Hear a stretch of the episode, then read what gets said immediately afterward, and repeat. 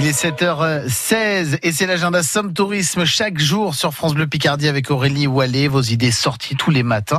Et vous nous emmenez maintenant, Aurélie, à la mer. On part euh, sur le nord de la côte Picarde, à Quin et Fort-Mahon.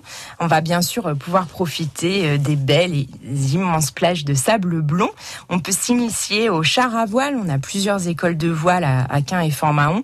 sachez que c'est vraiment un sport qui est accessible à tous. en fait, on vous explique explique pendant euh, le, début de la séance comment manipuler le char, comment se mettre dans le sens du vent. Et après, vous partez en toute autonomie sur ces longues plages du Marcanterre.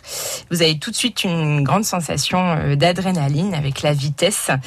Euh, on a aussi à Quin un parcours d'acrobranche qui s'intitule Arbre et Aventure. Huit parcours dans la forêt de pins, accessibles aux débutants ou aux plus chevronnés. Il y a des ponts de liane, des sauts de Tarzan, un fil de funambule, une échelle de perroquet.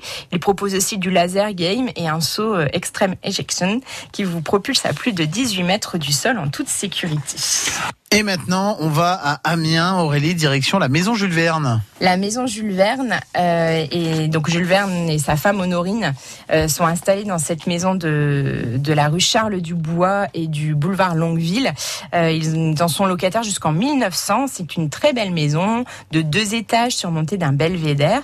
Et pendant votre visite, vous allez pouvoir découvrir la salle à manger, les salons, euh, le jardin d'hiver. Le premier étage, il est plutôt dédié à son éditeur, Jules Hetzel.